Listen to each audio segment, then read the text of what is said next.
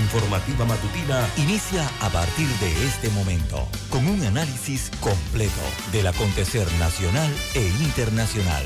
Noticiero Omega Estéreo. Omega Estéreo Noticias.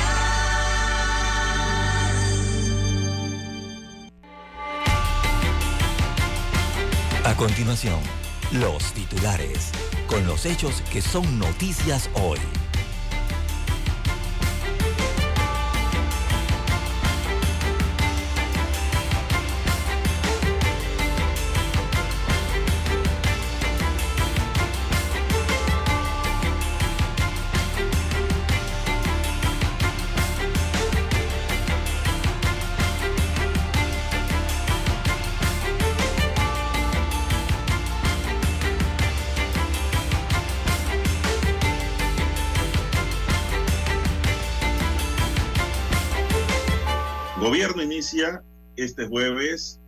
Operativo interinstitucional para la recolección de desechos en la ciudad capital, que está inundada en basuras por todas las esquinas y ya se teme de que haya brotes de enfermedades.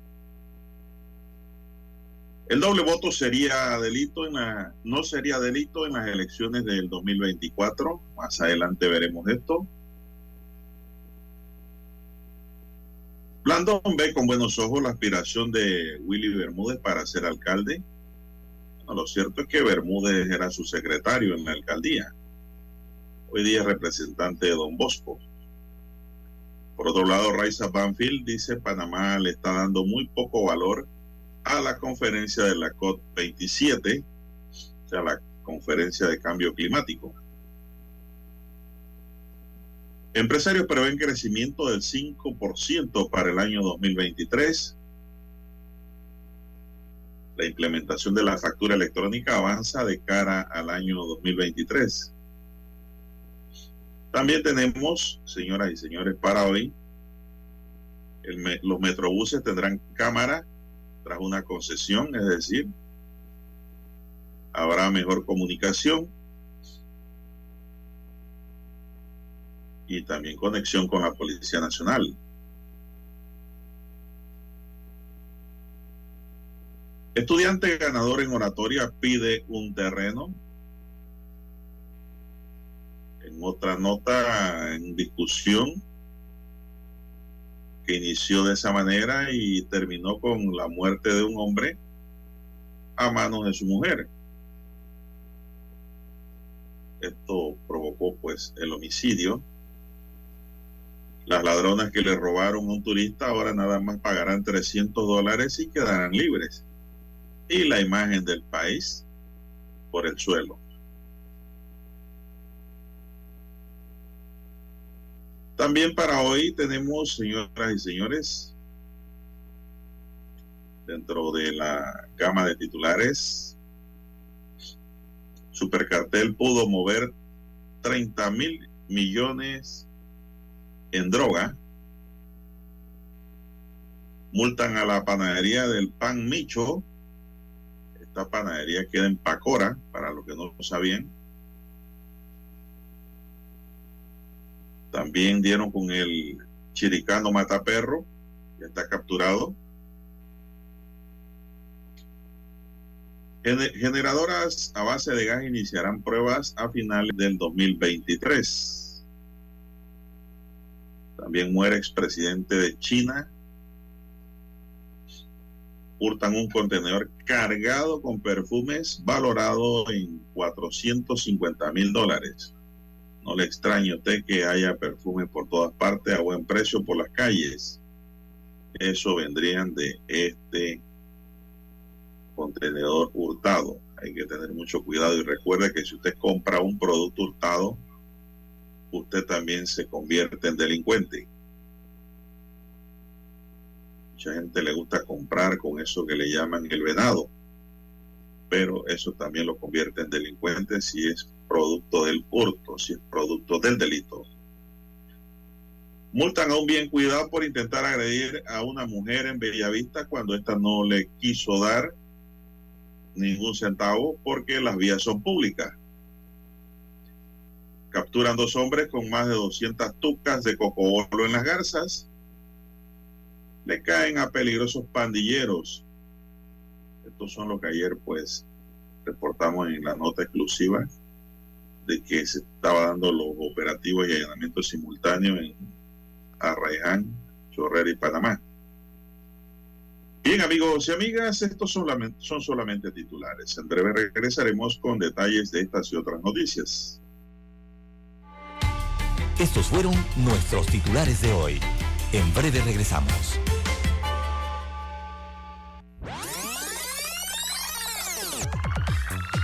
Omega Stereo tiene una nueva app. Descárgala en Play Store y App Store totalmente gratis. Escucha Omega Stereo las 24 horas donde estés con nuestra nueva app.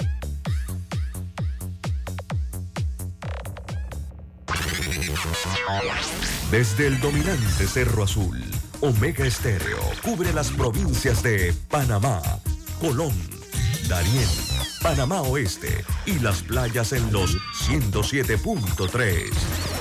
Continúa desde el majestuoso Cerro Canajagua en los 107.5, cubriendo todas las provincias centrales hasta el imponente volcán Barú en los 107.3 para las provincias de Chiriquí, Bocas del Toro y Veraguas. Omega Estéreo para todo Panamá.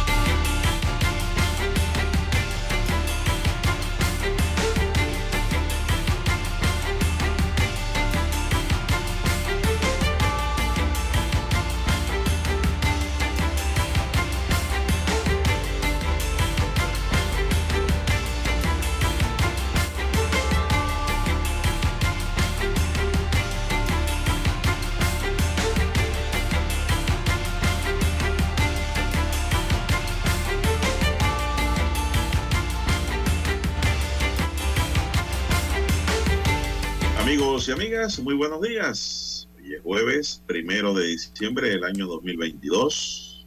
Entramos al último mes de este año que se nos va y ya huele a Navidad. Entramos en el mes, ya la gente está esperando Navidad, don César. Aunque usted no lo crea. Usted va a un mall, usted ve a la gente comprando juguetes, regalos de Navidad y de todo. Porque gente quiere el 25 de diciembre pronto, pero yo también les recuerdo que el 25 de diciembre no es una fecha para comer, comer y comer y beber.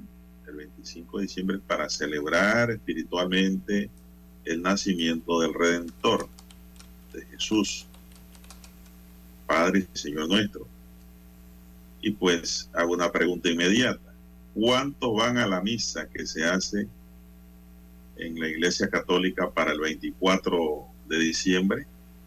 ¿Cuánto van a los cultos evangélicos que hacen el 24 de diciembre para honrar el nacimiento del libertador del mundo, del redentor? ¿Cuánto lo hacen? Bueno, tome eso en cuenta, que esa es la verdadera Navidad. No son las uvas, ni las peras, ni la comida, ni el arroz con pollo, ni el pavo, ni el jamón. Primero es Jesús para que sepan. Solo un recorderis, porque yo sé que todos ustedes lo saben, gente inteligente. Amigos y amigas, en el tablero de controles está don Daniel Arauz Pinto. En la mesa informativa les acompañamos César Lara, y Juan de Dios Hernández Sanjur. Amigos y amigas, muy buenos días. Iniciamos esta jornada como todos los días con fe y devoción, agradeciendo a Dios por esa oportunidad que nos da de poder compartir una nueva mañana y de esta forma llegar hacia sus hogares, acompañarles en sus vehículos, en sus lugares de trabajo y donde quiera que se encuentren a esta hora de la madrugada. Pedimos para todos salud, divino tesoro, seguridad y protección, sabiduría y mucha fe en Dios. Mi línea directa Solo para recordárselas, es mi WhatsApp, una línea pública, de ahí me escribe mucha gente. Es el doble seis, catorce, catorce, cuarenta y cinco, a su entera disposición. Doble seis, catorce, catorce, cuarenta y cinco, ahí me pueden escribir y si gustan me pueden llamar después de las siete y media de la mañana para cualquier información, cualquier pregunta o consulta que tenga usted bien, cualquier inquietud que quiera que le eh, absuelva, ¿verdad? O le sobre la que quiero una respuesta, bueno, ahí está ese WhatsApp. Para cualquier información que me quiera enviar, igual. César Lara está en Twitter y redes sociales. César, ¿cuál es su cuenta? Bien, estamos en las redes sociales, en arroba César Lara R, arroba César Lara R es mi cuenta en la red social Twitter. Allí puede enviar sus mensajes, comentarios, denuncias, fotos, denuncias, el reporte del tráfico temprano por la mañana. Recuerde esos accidentes o bueno, también los incidentes. Usted también los puede enviar allí, información que le sirve al resto de los conductores para tomar mejores decisiones eh, sobre las vías, ¿verdad? En estos momentos. Buenos días, Daniel, a usted, don Juan de Dios, todos los amigos oyentes en las provincias, las comarcas, el área marítima de la República de Panamá, también los que están en omegaestereo.com a nivel mundial, allí llega la cobertura.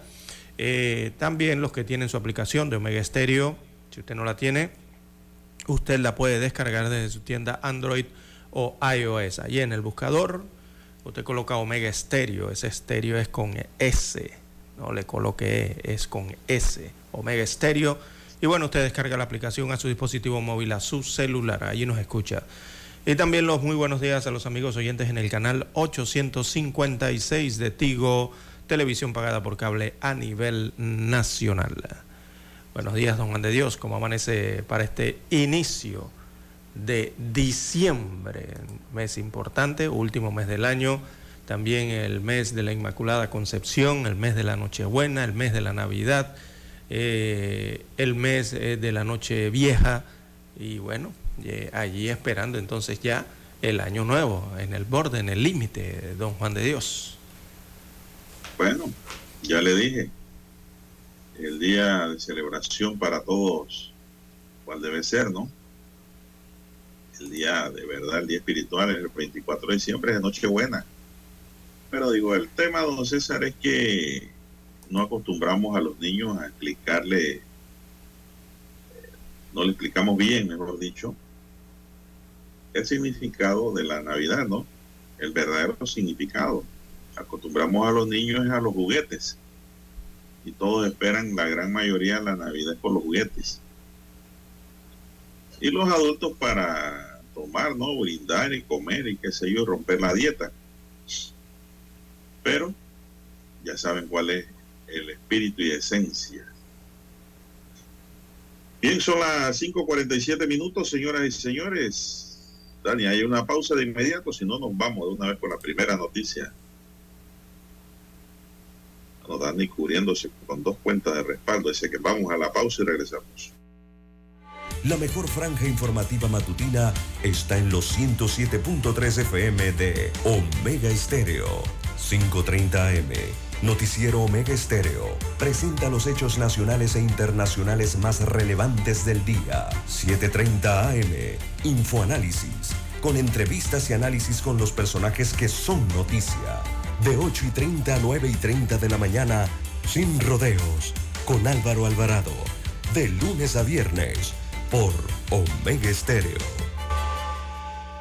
En centrales telefónicas, la casa del teléfono es tu mejor opción. Te asesoramos y ofrecemos buena atención, con años de experiencia trabajando para ti ya Brasil y lista hermosa. La casa del teléfono, de telecomunicaciones. La casa del teléfono, distribuidores de Panasonic. Ven a visitarnos. La casa del teléfono. 229-0465 lsdtcorp.com. Distribuidor autorizado Panasonic. Para anunciarse en Omega Estéreo, marque el 269-2237 con mucho gusto le brindaremos una atención profesional y personalizada. Su publicidad en Omega Estéreo. La escucharán de costa a costa y frontera a frontera. Contáctenos 269-2237. Gracias. Omega Stereo tiene una nueva app. Descárgala en Play Store y App Store totalmente gratis. Escucha Omega Stereo las 24 horas donde estés con nuestra aplicación totalmente nueva. Noticiero Omega Estéreo.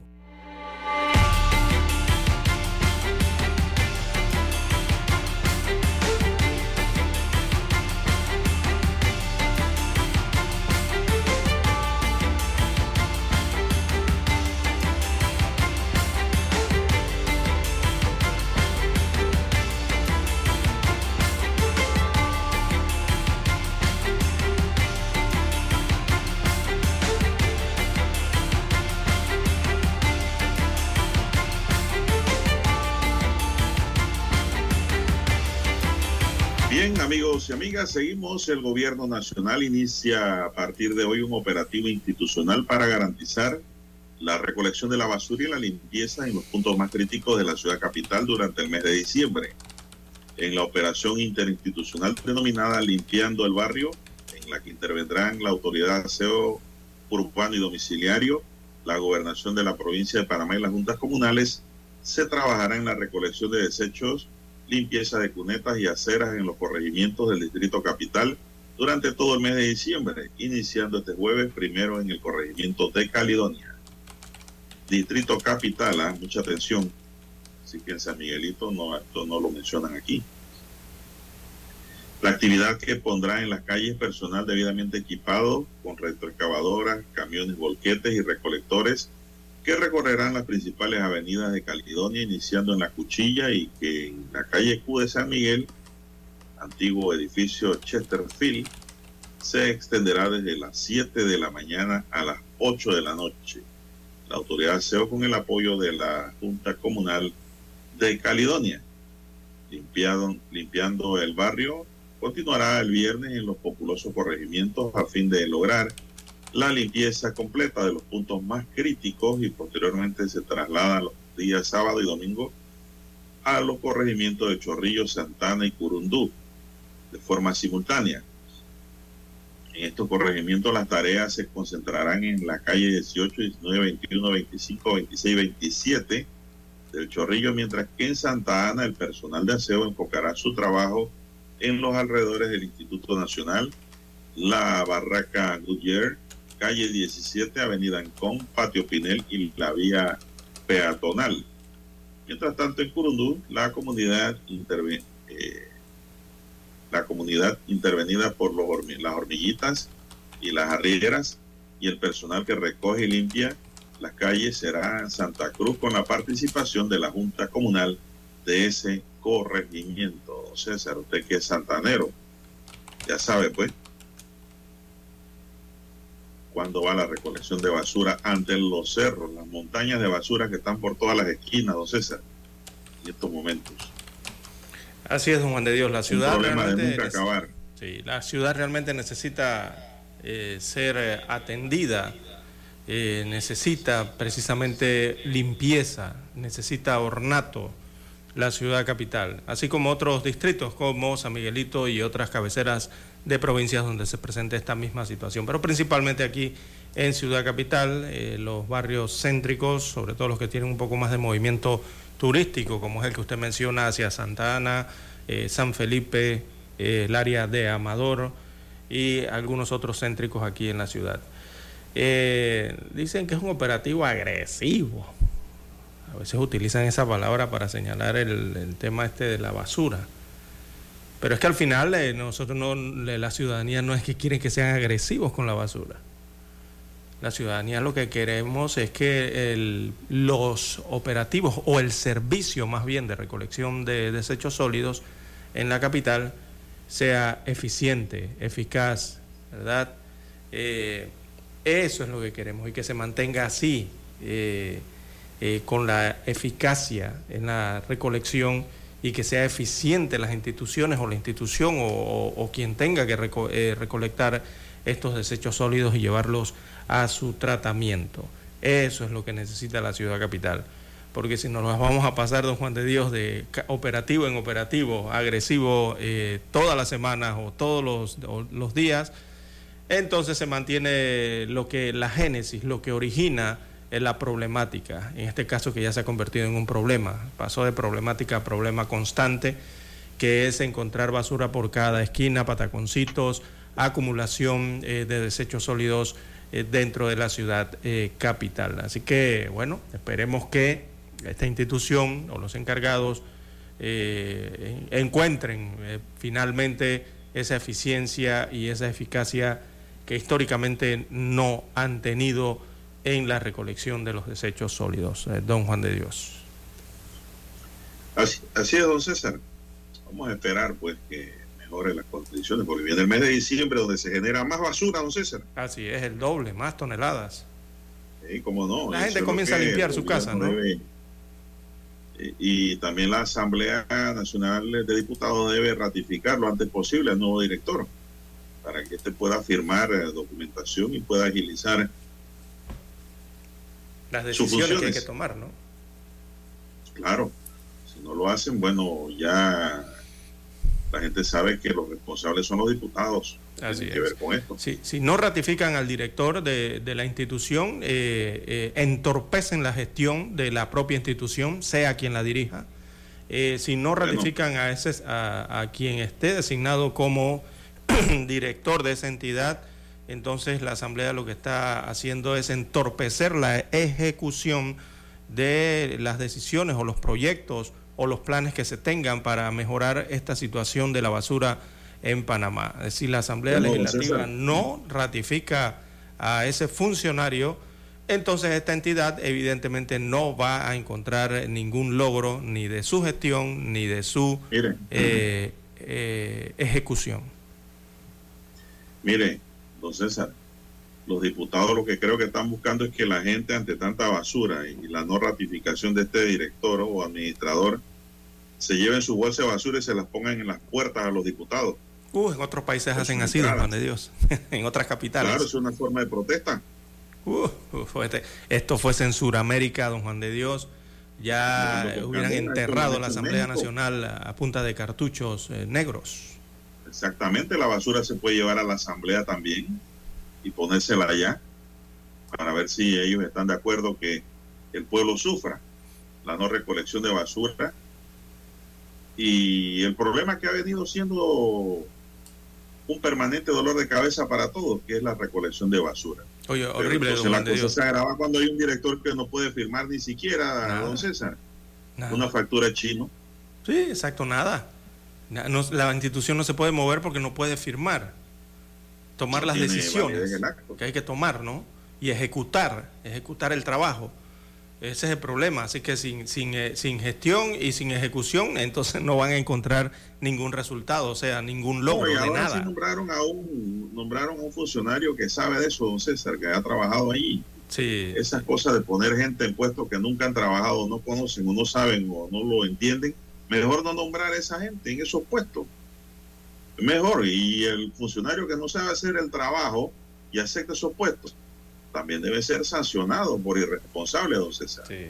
Ayer. No pueden poner un puesto, don César, para que mis subalternos me hagan el trabajo y decir que yo soy el que estoy trabajando. Eso es indecoroso. Eso no es honrado. Eso es inmoral. Y eso pasa en todos los gobiernos y en muchas instituciones del gobierno, incluyendo los órganos ejecutivo y judicial. Entonces, eso pasa y eso no puede seguir pasando. ¿Cómo vamos a tener un mejor país? Oye, nos vamos a ir de este mundo y vamos a dejar un país que no sirve para nada. No, no, no, hay que tomar conciencia y hacer las cosas mejor para el día que nos vayamos. Eh, sepamos que los hijos, los nietos, los bisnietos y tataranietos van a quedar en un mejor país.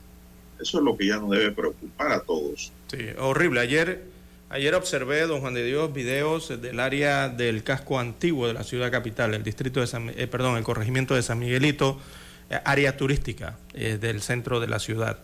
Don Juan de Dios, y habían estas aves, ¿no? de color negras conocidas en Panamá, muchos le llaman gallinazos. Aquí típicamente no les llaman así.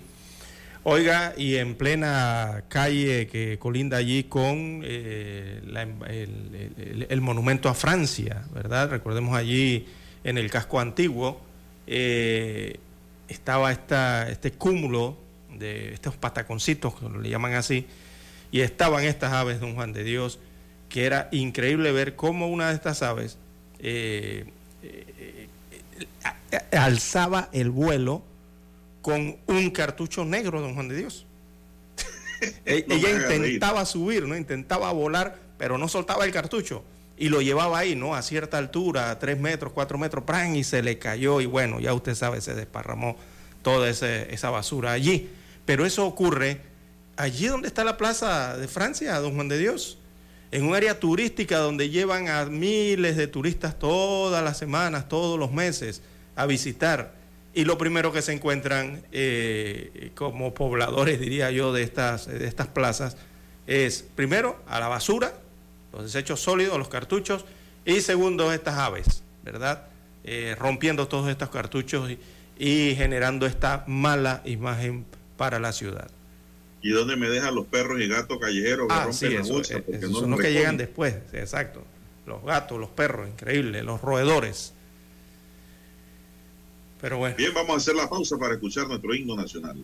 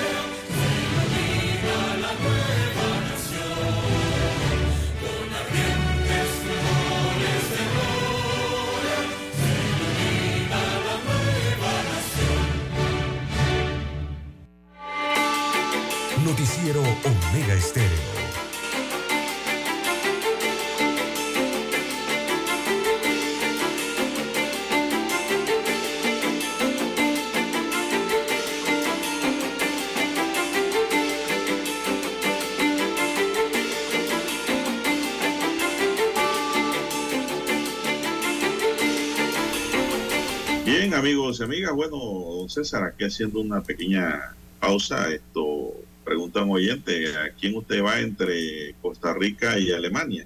A Alemania, don Juan de Dios. ¿Ah, sí? Sí. Bueno, yo voy en desventaja, pero le voy a Costa Rica. Ah, bueno, muy bien. Está apoyando a los amigos, a los vecinos. en principio lo digo, César, yo mantengo mi palabra. Claro. Yo no soy de los que se cambian en el camino, ¿ah? se comenzaron a cambiar la gente. No, hombre, no, no, no. Eh, recuerde que usted tiene que. Son tres partidos. La gente se desespera cuando el primer partido lo empatan o el primer partido lo pierde una selección o ven que la selección eh, no funciona o juega quizás eh, al estilo que han visto en la clasificación, en, los partidos anteriores o en los amistosos. No, hombre, no, la gente no debe ser así. Tienen que entender que hay veces que las elecciones arrancan frías, están tratando de encontrar el ritmo, eh, están tratando de encontrar el juego, ¿verdad? Y como estos son torneos cortitos de, tres o de, o de cuatro cinco, eh, bueno, el campeón hace hasta siete juegos, eh, en el camino, don Juan de Dios, las elecciones comienzan a, derrumbar, a, enrumbarse, no a derrumbar. Bueno, algunas sí comienzan a derrumbarse, ¿no? Pero realmente comienzan a derrumbarse. Mire, mire Argentina, eh, este último juego, eh, hasta que al fin encontraron, se encontraron. Para mí Argentina por fin encontró su juego. Lo estaba buscando, lo estaba medio calibrando, pero en su último encuentro entonces ya vimos a una Argentina diferente, la Argentina que le gusta ver a la gente, ¿no? Bueno, don César, así que ese juego está interesante y aquí la noticia sería si Costa Rica le gana a Alemania. Sí, sí, primero si le gana a Alemania y segundo si clasifica frente a un rival como ese, ¿no? Sería la gran noticia. Alemania hacen titulares de primera plana para el mundo entero. Así es, Alemania, bueno. Oiga, don César, bueno, ya que lo tengo aquí en línea sobre el tema, ¿por qué México se quedó? Eh, México se quedó porque primero no, no hizo goles, don Juan de Dios. En los tres partidos no hizo la cantidad de goles suficientes. Eso le generaba un empate en, cierto momento, aunque realmente se quedó porque eh, en este caso el, equipo contrario, que era Arabia Saudita, logró eh, la diferencia de goles, ¿no? Por eso fue que México se quedó. En un instante ellos estaban en problemas porque tanto Polonia como México, porque estaban empatados en todo. O sea, todo en, diferencia de goles, en partidos ganados, eh, toda la tabla, todo estaba empatado. y tuvieron que irse en un momento al tema del desempate por el fair play. Eh, ese desempate por el fair play es cuando se cuentan las tarjetas, ya sean amarillas o rojas. Y allí, don Juan de Dios, hubo un momento en el partido en que estaban 2 a 0, Arabia Saudita y México, en el que con el resultado que había entre Argentina y, Polonia de 2 a 0, clasificaba México, don Juan de Dios. En ese instante, lo que Argentina necesitaba era que no le anotaran ningún gol, o que Argentina anotara otro gol más, pero a Polonia. O sea, los, los mexicanos realmente quedaron pidiendo, me imagino allá en, su, país, que Argentina anotara otro gol, ¿no? Para asegurarse. Pero realmente, bueno, eh, llegó Arabia, anotó su gol y ya hizo valer entonces la diferencia de goles. Pero hubo un momento en que todo estaba en manos de las tarjetas. Y en ese instante México tenía, tenía en ese instante siete tarjetas amarillas y Polonia tenía cinco. Lo que sí no estoy seguro allí era si eh, cómo fueron sacadas esas tarjetas. Porque en el Pero eso fue un momento del partido, César. ¿Cómo? México no clasificó por, no se desclasificó por las tarjetas. No, no, en un momento, pero al final cuando Arabia Saudita metió el gol, ya se fueron entonces al tema de los goles de diferencia, se activaron inmediatamente, ¿no? Claro. Y ganó por gol de diferencia. Polonia ganó por gol de diferencia. Bien, son las seis, ocho minutos, don César. Hace tres semanas en los pueblos por regimiento de Juan Díaz, dos ladrones encapuchados se acercaron a un agente de seguridad.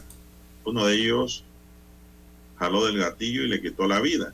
Entonces, sin el menor remordimiento, los delincuentes le sustrajeron el arma de trabajo y en la oscuridad de la noche se fueron por medio de el herbazal cerca al mall o centro comercial,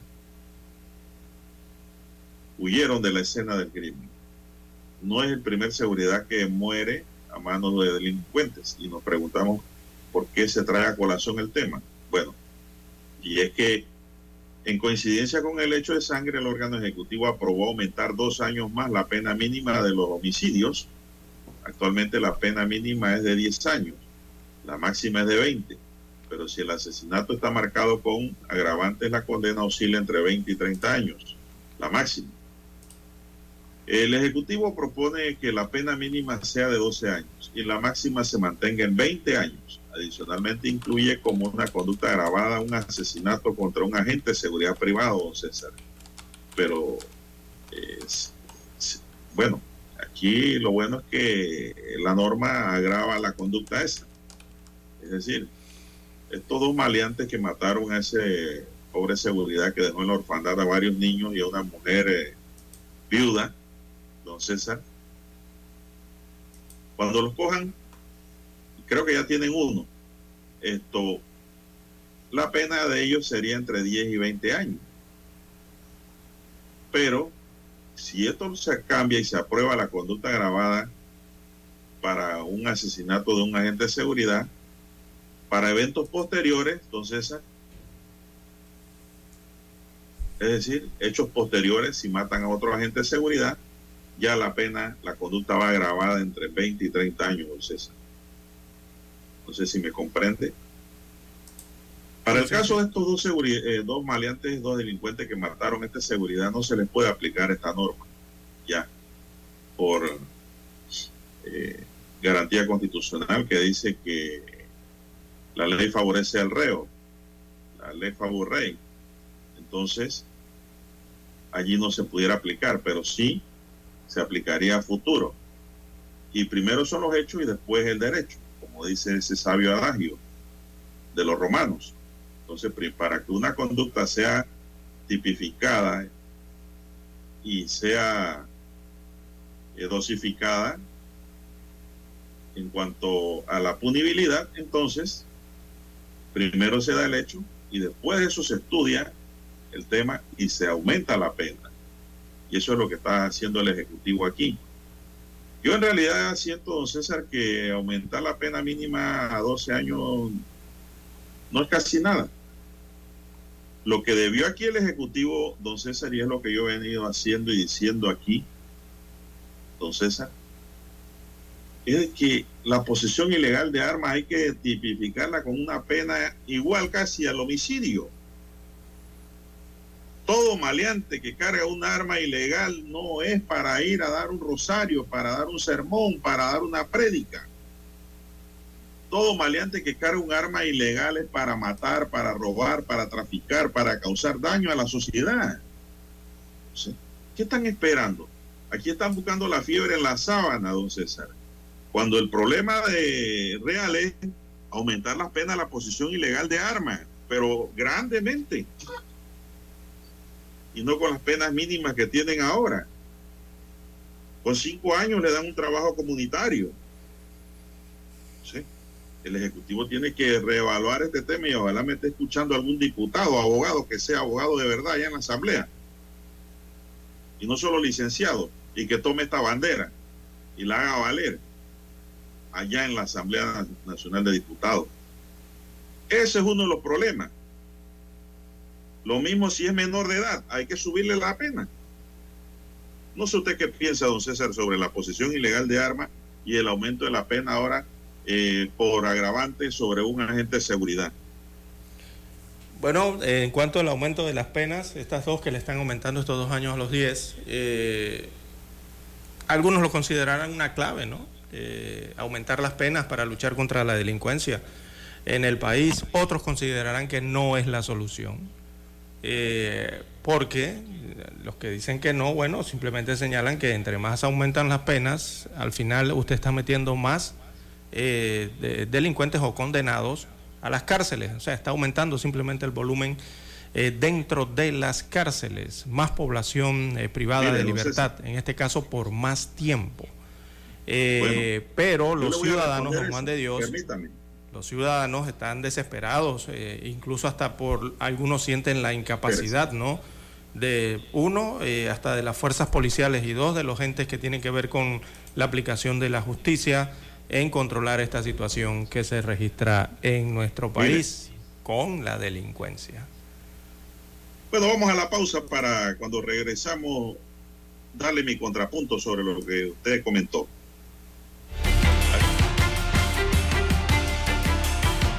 La mejor franja informativa matutina está en los 107.3 FM de Omega Estéreo, 530 AM. Noticiero Omega Estéreo presenta los hechos nacionales e internacionales más relevantes del día. 7:30 AM. Infoanálisis. Con entrevistas y análisis con los personajes que son noticia. De 8 y 30 a 9 y 30 de la mañana. Sin rodeos. Con Álvaro Alvarado. De lunes a viernes. Por Omega Estéreo.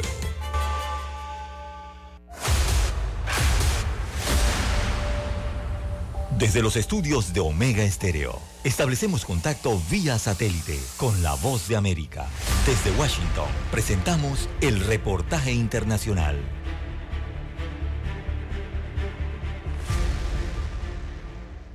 A pocas semanas para que el Congreso estadounidense tome nueva estructura luego de las elecciones de medio término, la administración Biden estudia sus prioridades junto con los actuales líderes legislativos demócratas y republicanos. El presidente Joe Biden recibió en la Casa Blanca a la todavía presidenta de la Cámara de Representantes, Nancy Pelosi, al líder demócrata del Senado, Chuck Schumer, y a los líderes republicanos de ambas cámaras, Kevin McCarthy, quien podría tomar el relevo a Pelosi presidiendo la Cámara Y Pitch McConnell, actual líder de la minoría en el Senado. Consciente de los múltiples desafíos que enfrenta el país, el mandatario estadounidense agradeció la presencia de los congresistas.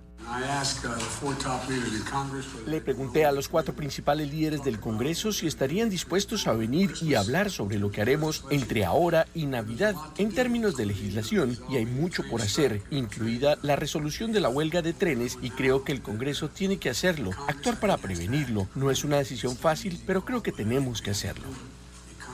Sobre la mesa también estuvo la discusión sobre el mantenimiento del financiamiento del gobierno, la ley de autorización de defensa nacional, la confirmación por parte del Senado de más jueces federales y la ley de conteo electoral que revisa el proceso de certificación del Congreso para las elecciones presidenciales. Además, también se abordó, entre otros asuntos, el apoyo a Ucrania en su defensa de la invasión de Rusia. Los demócratas tienen ahora el control de la mayoría en la Cámara de Representantes, mientras que en el Senado hay un empate que deshace la vicepresidenta Kamala Harris. Esto mientras se espera la definición del escaño en Georgia, cuya segunda vuelta electoral será el 6 de diciembre. Sin embargo, en enero, cuando se constituya el nuevo Congreso, los representantes del Partido Republicano tomarán el control de la Cámara Baja, obstaculizando así la agenda del presidente Biden. De este modo, los legisladores demócratas apresuran sus propuestas en el último mes de 2022 y ayer el Senado aprobó una legislación para proteger los matrimonios homosexuales, una medida que supondría un alivio para los cientos de miles de parejas del mismo sexo que se han casado desde la decisión de la Corte Suprema en 2015 que legalizó este tipo de uniones a nivel nacional. La propuesta de ley pasa ahora a la Cámara de Representantes para una votación donde se espera que se apruebe sin mayores contratiempos. Judith Martín Rodríguez, Voz de América. Escucharon vía satélite desde Washington el reportaje internacional. Omega Estéreo, cadena nacional. Noticiero Omega Estéreo.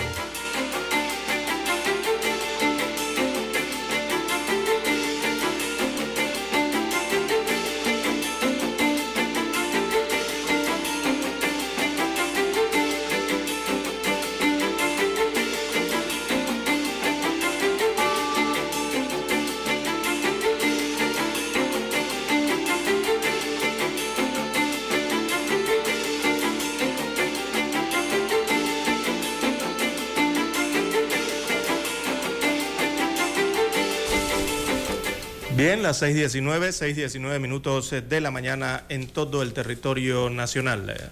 Sigue siendo la pregunta si la fórmula para reducir los homicidios, la violencia o la delincuencia en el país eh, es el aumento de penas o no es el aumento de penas.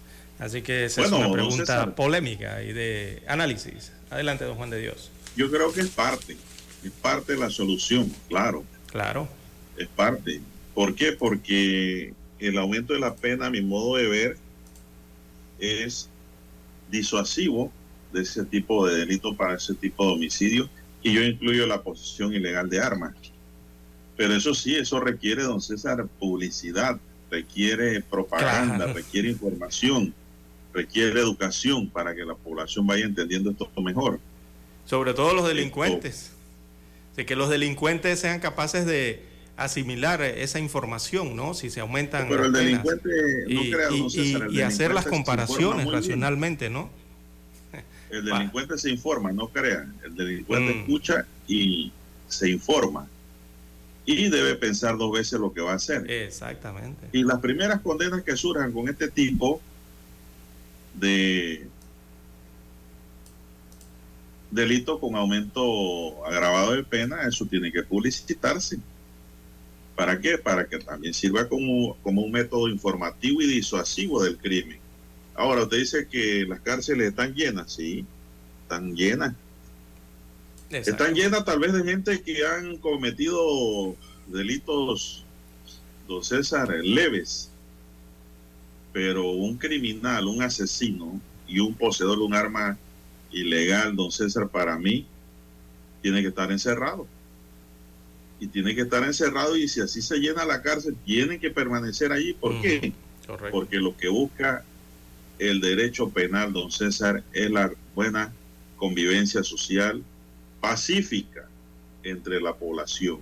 Claro, cuando usted ya no... usted no puede tener una sociedad pacífica si usted le está dando a estos delincuentes beneficios para que no estén encerrados en la cárcel. Entonces hay una contradicción allí.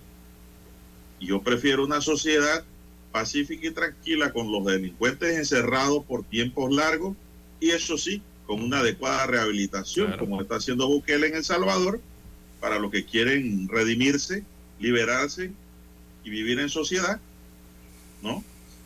A que estén en las con medidas cautelares, que estén eh, cumpliendo la pena en la cárcel, en la casa y de ahí se escapan a hacer su fechoría y luego regresan cuando nadie los ve. Y sigue la sociedad en un estado de shock, es de un shock colectivo, porque estos delincuentes siguen haciendo el asunto. están presos, bien presos están, y hay que concientizarlos a ellos mismos o concientizarlos de que estoy preso porque soy criminal y tengo que pagar aquí. Y después la pagaré arriba. Allí sí funcionaría una sentencia larga son cosas que hay que hacer, don César. Yo no estoy diciendo que usted me encierre indefinidamente un ladrón de gallina, un cazador de iguana. Esos son delitos, qué sé yo, leves, ¿no? De penas leves, de poca monta. Pero ya cuando hablamos de quitarle la vida a otro, don César, de dejar niños huérfanos, porque maté al padre o la madre, cuando hablamos de dejar mujeres viudas, hombres viudos, con la carga de tener que cuidar hijos porque fue objeto, fue víctima de un robo o de un homicidio. O César, eso no tiene nombre. ¿Quién defiende los derechos de toda esa gente, esa colectividad? Por eso es que muchos critican a Bukele, pero a mí me parece que Bukele, dentro de las cosas que hace, tiene muchas cosas buenas. Y ayer estaba viendo un video de los centros de rehabilitación que está haciendo Bukele, don César, en El Salvador. Sí, sí, ponen a trabajar a los delincuentes, a, a los reos, ¿no? Oigan, y esa gente está cambiando su vida dentro de un penal. Porque afuera no se les ellos no quisieron estudiar tal vez, o no quisieron aprender nada y prefirieron, prefirieron la maleantería, eh, la, la, ser antisocial, ¿no? Porque no había alternativas ya en la vida a determinada edad. Pero bueno, lo va a hacer en medio del encierro, don César. De lo que es el pago a la sociedad por causarle daño, que es la prisión. Son las 6:24 minutos. Eh, bueno, ojalá estas cosas, esto no es mucho. Aquí lo que estoy viendo es que el Ejecutivo y las entidades de seguridad y los criminólogos que tal vez asesoran al presidente y al Ejecutivo en general, lo que están haciendo, don César, es buscar un agravante real para quien mate un seguridad, porque quien ha matado muchísimo seguridad para robarle el arma, don César. Es decir, antes era el funcionario, ¿no? Si un funcionario pierde la vida en el ejercicio de sus funciones, lógicamente que hay un agravante para el homicida. Pero eso no se extendía hasta los trabajadores de la seguridad privada. Y ahora se va a extender porque mire el problema que han creado, don César. Que ahora no, ve ni, un, ni una sucursal del, Banco Nacional y de la Caja de Ahorro sin un policía. Sin un policía. Miembro de la policía ahora están ambos, ¿ah? Están ambos. Tanto la seguridad privada, que paga el banco a una empresa privada, pero también está acompañado de esa seguridad de una unidad eh, gubernamental de la Policía Nacional. Entonces, a raíz de esta, del aumento de las fechorías y de los crímenes y de los asaltos, nos están quitando los delincuentes un policía que debe estar en la calle patrullando, trabajando, cuidando un banco ahora. Entonces, digo, estamos perdiendo como sociedad. Entonces, eh, el Ejecutivo tiene que buscar la fórmula de que esas cosas cambien y mejoren en beneficio de las mayorías, en, la mayor, en beneficio de la población. Y esas son las cosas que yo veo que están intentando hacer, pero lo, están eh, intentando hacer de una manera tibio, tan tenue. Tibio, tibio, y Tan, y tan tibio, tan tenue, tan indeleble. Que sí, porque si lo vemos desde la óptica quizás hasta de, de, las personas que cometen estos estas fechorías, estos delitos, eh, al comparar eh, los beneficios eh, frente a los eventuales costos de ser capturados o, verse disuadidos, ¿no? por la posibilidad de pasar una, digamos, un periodo más largo, ¿no? Una temporada más larga en la cárcel. ellos evaluarán, bueno, pero si de 10 a 12 años suena como bastante tibio, ¿no? Bueno, don César, es lo que le vengo diciendo. Es lo que le vengo diciendo. El secreto está en aumentar la pena y agravarla en la posesión ilegal de armas. Armas limadas, armas alteradas, armas sin serie y armas que no están registradas a nombre de quien la posee. Porque si una persona posee un arma sin permiso, en realidad es ilegal porque no, no tiene el permiso al día, pero no, no merece un agravante tampoco para ese caso. Es una multa, pienso yo. Pero la posesión ilegal es otra cosa, procesar. Sí. Per se. Bien, son las 6:27 minutos, don Dani. Vamos a hacer la pausa porque tenemos que escuchar el periodístico.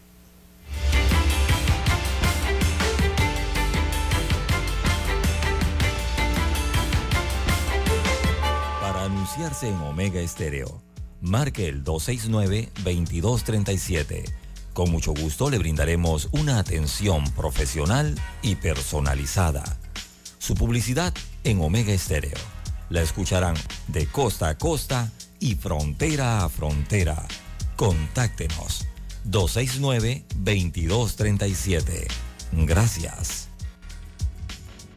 730 AM Infoanálisis, con entrevistas y análisis con los personajes que son noticia. La mejor franja informativa matutina está en los 107.3 FM de Omega Estéreo, cadena nacional. Desde los estudios de Omega Estéreo, establecemos contacto vía satélite con la voz de América. Desde Washington, presentamos el reportaje internacional.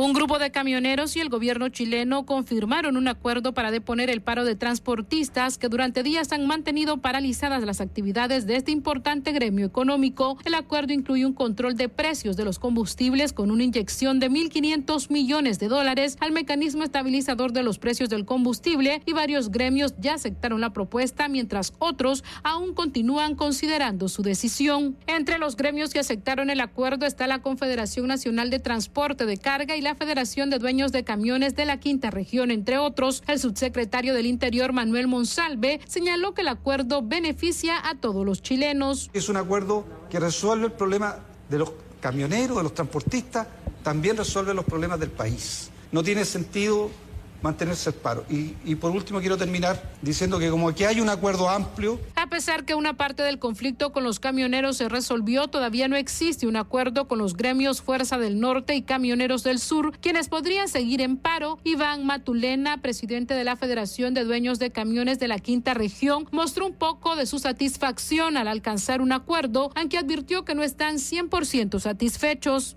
de tres puntos relevantes para nosotros, se lograron dos por lo menos. Mira, nosotros veníamos a pedir un fiscal exclusivo frente a los robos y secuestros de nuestros conductores y los camiones, que es lo que estamos sufriendo acá en la zona central, mucho. En tanto, los niveles de aprobación del presidente chileno Gabriel Boric volvieron a caer según el resultado de encuestas publicadas en el país. El sondeo reveló que un 72% de los consultados considera que Chile va por mal camino. Sala de redacción, Voz de América.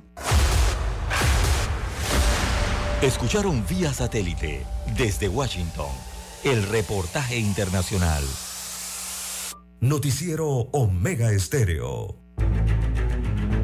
Las noticias impresas en tinta sobre papel. Con ustedes. Escuchando el periódico. Los titulares de las primeras planas de los diarios estándares de circulación en Panamá.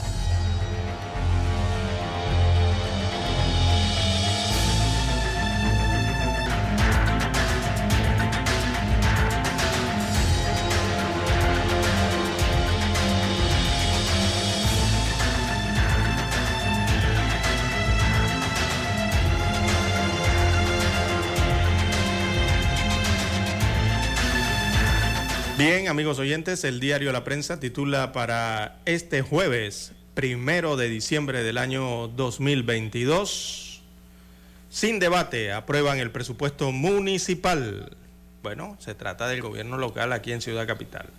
Así que el Consejo Municipal de Panamá eh, le aprobó ayer, eh, miércoles, al alcalde José Luis Fábrega su presupuesto para el próximo año, el de la vigencia del año 2023. ¿A cuánto asciende? Asciende a 310.3 millones de dólares. Así que son 310 millones de dólares a disposición, por lo menos presupuestariamente para el próximo año. Eh, ediles opositores y representantes de la sociedad civil eh, cuestionan que dicho presupuesto fue presentado y aprobado en medio de dos actos eh, protocolares, lo que no permitió el debate y conocer los detalles de los gastos e inversión de este presupuesto municipal. La verdad es que nadie sabe eh, cómo fue armado este presupuesto, cuáles son sus objetivos eh, y sobre todo el detalle de en qué se invertirían estos recursos, tanto para el tema del funcionamiento de la propia, del propio municipio como el de las inversiones eh, que tiene que realizar, se tienen que realizar también en el distrito capital. Así que, repito, el presupuesto municipal de Panamá, el cual es de 310.3 millones de dólares, fue presentado y aprobado entre, en dos actos protocolares en los que no hubo detalles. Bien, en otros títulos eh, para la mañana de hoy tenemos el silencio del gobierno frente al informe del IVM. Se refieren al riesgo de invalidez, vejez y muerte de la caja del Seguro Social es el tema de las pensiones y también de las jubilaciones. Así que el informe de la Organización Internacional del Trabajo OIT representa un diagnóstico demoledor para Panamá. El subsistema exclusivamente de beneficio definido de pensiones cerrará este año con un déficit de 732 millones de dólares, según las estimaciones. Estas son las estimaciones para el déficit de caja eh, en la caja del Seguro Social a través de este programa. Eh, bien, eh, hay una presión sobre las, sobre las finanzas públicas, eh, 7.500 millones de dólares es el déficit operativo anual proyectado para el año 2050, una proyección del subsistema exclusivamente de beneficio definido en términos nominales. Así que la OIT ha advertido que el Estado panameño debe identificar nuevas fuentes de financiamiento para este subsistema o más bien todo, ¿no? Lo que tiene que ver con los riesgos que pagan pensiones y jubilaciones en nuestro país. Bien, en otros títulos eh, para la mañana de hoy tenemos, eh, Panamá está aún lejos de ponerle fin al SIDA. Bueno, es que precisamente hoy es el Día Mundial del SIDA.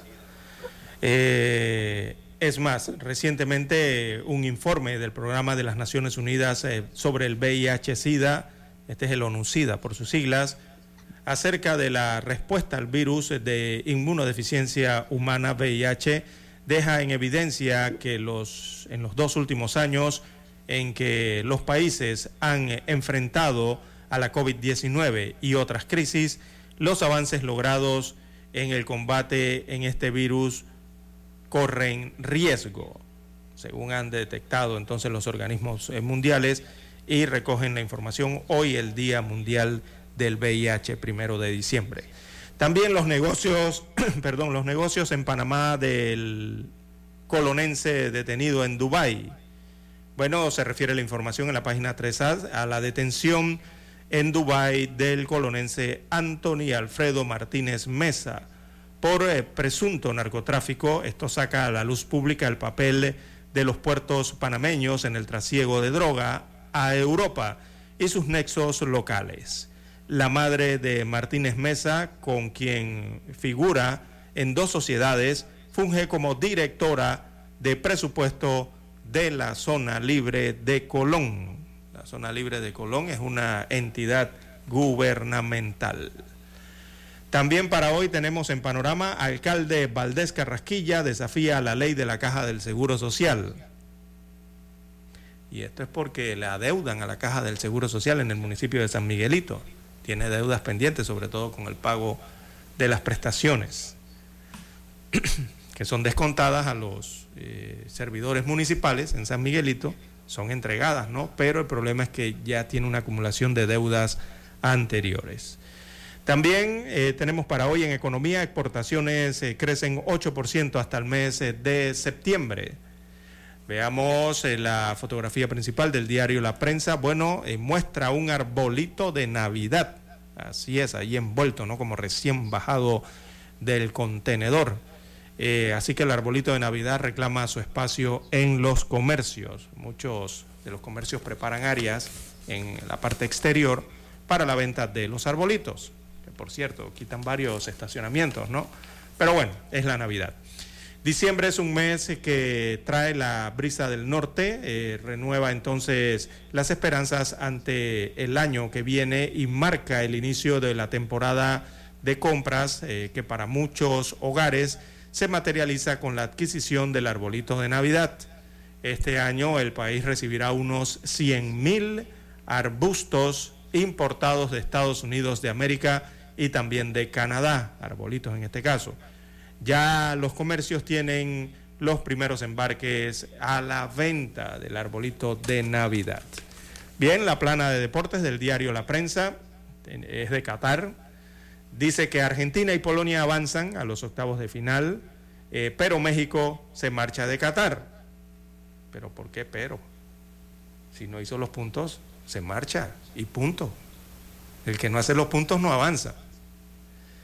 Los equipos de Messi y Lewandowski pasaron a la fase de octavos, al igual que Australia. Francia perdió, pero ya tenía pase asegurado desde la jornada anterior. México le ganó ayer a Arabia Saudita, pero le hicieron falta dos goles para clasificar, dice el diario La Prensa la mañana de hoy. Hoy se definen otros dos grupos más en esta última fase. Bien, son los títulos que presenta en portada el diario La Prensa. Pasamos ahora a la lectura de los principales titulares plasmados en la primera plana de la estrella de Panamá. Bien, la estrella de Panamá para hoy dice subir la pena mínima, la estrategia del gobierno contra la inseguridad. El órgano ejecutivo aprobó un proyecto de ley para reformar el Código Penal que aumenta la pena mínima de 10 a 12 años para homicidios simples. El ministro de Gobierno, Roger Tejada, dijo que la propuesta busca reducir el número de crímenes que a noviembre suman 322. Blandón apuesta por Bermúdez para la alcaldía. El presidente del partido panameñista apuesta por el representante de Don Bosco, Guillermo Bermúdez, para candidato a la alcaldía de Panamá. Perdón. Bermúdez sería un excelente candidato a alcalde, dijo Blando.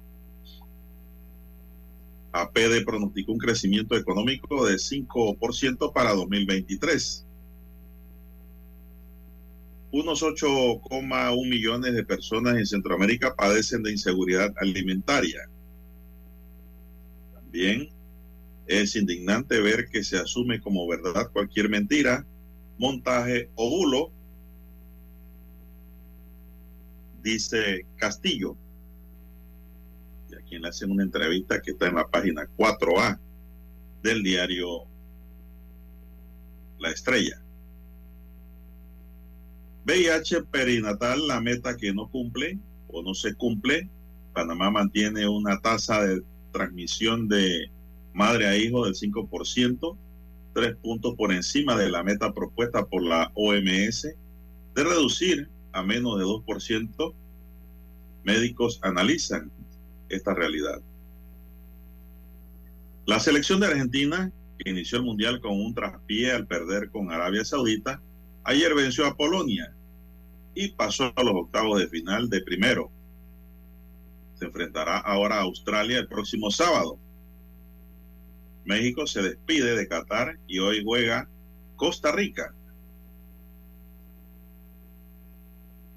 El cambio climático no corresponde a todos la ambientalista Raisa Banfield consideró que en el país se han perdido un poco de interés sobre la cumbre climática que se realizó en noviembre en Egipto, porque la gente se cansó de que los avances son mínimos y los esfuerzos son muchos. Añadió que el cambio climático no es un tema de mi ambiente, sino de todos los panameños. En los titulares de Caballete para la Estrella de Panamá, tenemos que edificios ecológicos, el futuro de las viviendas y una respuesta al cambio climático. Tabaquismo, de las prohibiciones a la campaña de concienciación. Amigos y amigas, estos son los titulares del diario La Estrella de Panamá y concluimos así con la lectura de titulares correspondientes a la fecha. Vamos a la pausa. Hasta aquí, escuchando el periódico. Las noticias de primera plana, impresas en tinta sobre papel.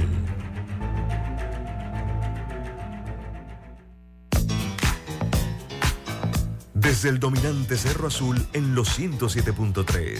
107.3. Continúa por el majestuoso Cerro Canajagua en los 107.5 para provincias centrales. Hasta el imponente Volcán Barú. Volcán Barú. En los 107.3. Transmite Omega Estéreo, cadena nacional simultánea. Noticiero Omega Estéreo. Desde los estudios de Omega Estéreo, establecemos contacto vía satélite con la voz de América. Desde Washington, presentamos el reportaje internacional.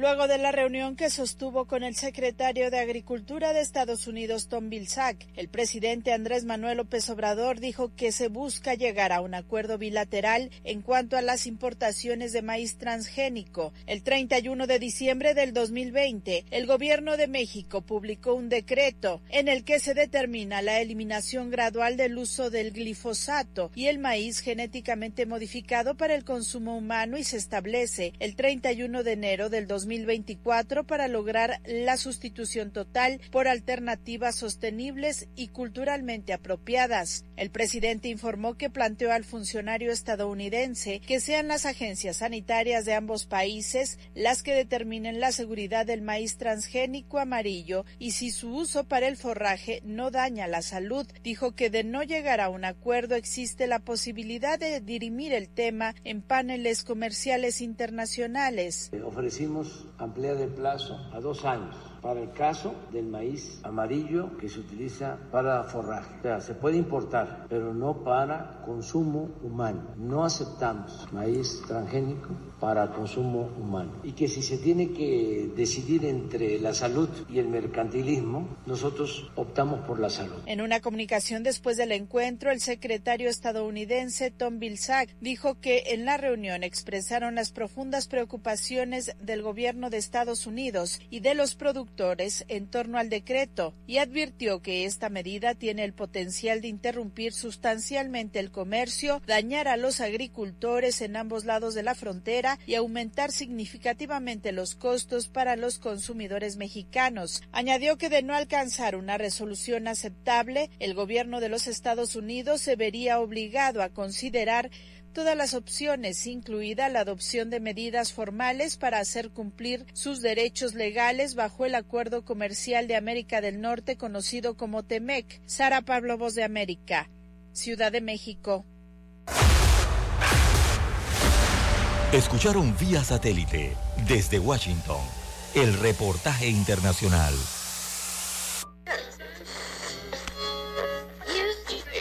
Cuando nadie creía en el FM estéreo.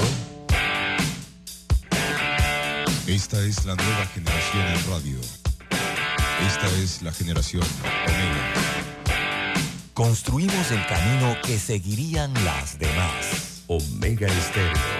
41 años de profesionalismo, evolución e innovación. Hay algo que te hará sentir en paz, relajado, dormir tranquilo. Y es tan simple como mantenerte al día con tus pagos y recargas en línea de celular, metro, metrobús, Panamás, seguros, agua, luz, aseo, boletas, licencia Entra a www.telered.com.pa diagonal mis pagos hoy y entérate de todos los servicios que puedes pagar por banca en línea desde la comodidad de tu hogar. Ya no tienes por qué inhalar y exhalar en el tráfico. Mantente al día con tus pagos en línea y relájate. Es momento de adentrarnos al mar de la información este es el resultado de nuestra navegación por las noticias internacionales más importantes en este momento.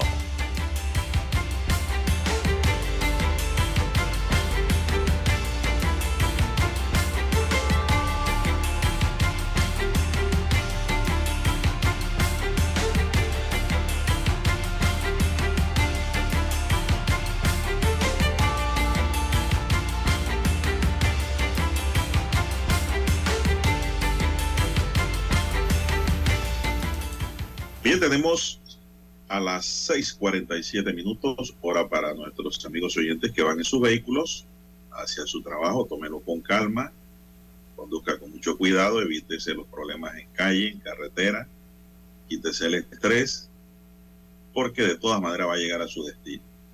Y es mejor llegar perdiendo un minuto que perdiendo la vida en un minuto.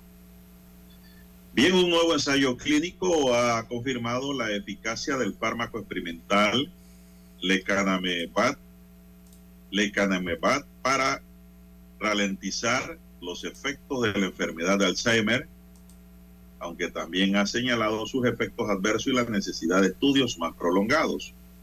Para la gente que se le olvida las cosas, Dani, el estudio de fase 3 publicado por The New York England Journal of Medicine fue llevado a cabo en diversos centros médicos durante 18 meses. Un total de 1.795 pacientes entre 50 y 90 años y en las primeras etapas de la enfermedad. Los resultados del ensayo clínico muestran que el anticuerpo monocional reduce los marcadores de amiloides en el Alzheimer temprano y resulta en un declive moderadamente inferior en las medicinas cognitivas y de funciones y en función a comparación con el placebo. El particular, en particular el fármaco permitió ralentizar este declive en aproximadamente un cuarto durante los 18 meses que duró el estudio. Las conclusiones del estudio añaden que no obstante que el fármaco fue asociado con efectos adversos y subraya la necesidad de ensayos más prolongados para determinar la eficacia y la seguridad del lecanemab. Así se llama el medicamento, pero que todavía no ha salido en estudio. Le, contra el Alzheimer temprano, don Dani, don César, ya saben pues. Esto es lo que están haciendo los laboratorios para tratar de encontrar una salida a este tema. Son las 6:49 minutos. ¿Qué más tenemos, don César? Ah, permítame hacer una pausa. Eh, me escriben que está la cinta costera cerrada, don César. Debido. Los camioneros han trancado la cinta costera. Eh, ¿Qué camioneros? No, no, tiene. Sí, para que sepan, pues busquen otras vías alternas. Hay que, hay que preguntar si son los camioneros de camiones tractores o si son los volqueteros. A mí me parece que los que siempre cierran la vía de la cinta costera o Avenida Balboa siempre han sido los que tienen camiones volquetes. Eh, bueno, habría que confirmar ahí si se trata de los volqueteros, ¿no? Así se llama popularmente. Y si lo han cerrado, seguramente serán por dos razones, don Juan de Dios. No se ha explicado por qué. Pero las razones serían, una, regularmente esto lo hacen eh, exigiendo, presionando eh, a la autoridad de aseo urbano y domiciliario para que les extienda eh, los contratos que tienen para la recolección de la basura, ¿no? En camiones diseñados para la construcción, que no son camiones, esos volquetes no son camiones para la recolección de desechos sólidos, sino que son camiones diseñados para la construcción, transporte de arena, no sé, piedra, roca otras cosas. Bueno, son Puede ser volqueteros, don César. son volqueteros. Eh, entonces, va a ser eso. Una de las dos. Eso o, pidiendo, la otra razón pudiese ser pidiendo eh, al gobierno central más proyectos para poder trabajar ¿no? en la construcción. Una de esas dos razones debe ser. Hay que averiguar allí. Bueno, ¿qué más tenemos del plano internacional, don César? Eso era una pausa por excepción. Bien, a nivel internacional de relieve, eh, bueno, carta bomba explota en Embajada de Ucrania en Madrid, en España. Hay una persona herida, eh, se reportó de acuerdo a esta situación. Y se trata de un empleado de la Embajada de Ucrania en Madrid. Él ha resultado herido leve este miércoles tras la explosión de un artefacto explosivo de fabricación casera que se encontraba en un sobre que llegó a esa sede de la, eh, eh, viene siendo de la delegación diplomática, ¿no? La delegación diplomática eh, de Ucrania en España, según informaron fuentes policiales. Así que según dichas fuentes, el afectado, el artefacto en este caso, explotó cuando el empleado lo abrió, lo que le produjo heridas de las que fue atendida en un hospital en la capital española donde llegó por su propio pie y poco después fue dado de alta. El sobre iba dirigido al embajador eh, de Ucrania en España, pero eh, no lo pasaron por el escáner, sino que lo abrió el vigilante de seguridad en el jardín de la embajada. Así que fuentes del Ministerio del Interior en España han señalado eh, por su parte, que después del mediodía la Policía Nacional recibió un aviso por una explosión en la Embajada de Ucrania en España, que, que se produjo cuando uno de los trabajadores manipulaba una carta o un sobre. Así que la policía activó el protocolo antiterrorista y acordonó la zona donde se ubica la Embajada de Ucrania en Madrid. Es lo que se tiene la embajada no ha querido confirmar el suceso ni realizar eh, manifestaciones o alguna declaración sobre lo ocurrido. Pero esto ocurrió ayer, digo en las últimas horas, perdón, en Madrid, en España. Bien, don César, me acaban de escribir de la Policía Nacional que ya despejaron la vía, despejaron la cinta costera ah, tras la protesta de los volqueteros. Así que ya hay libre tránsito. Eh, la policía llegó y pues eh, conversó con la dirigencia y poco a poco fueron cediendo el paso. Don César. Sí, bueno, pero eso es lo que yo digo, don César. Los camioneros ahí, volqueteros, llamaron la atención ya. Pero no van a resolver sus problemas trancándole la vía al resto de los ciudadanos. No, por Tienen que llevar sus aspiraciones por escrito. Sí, pero a es que, quien ellos crean que le puede resolver su problema.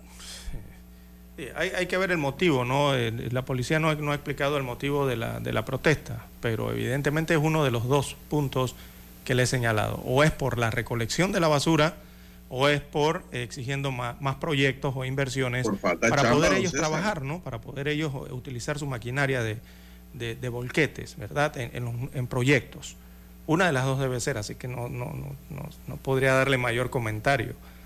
Si es por el tema de la recolección de la basura, don Juan de Dios, eso es algo que ya han debido acabar desde hace años en Panamá.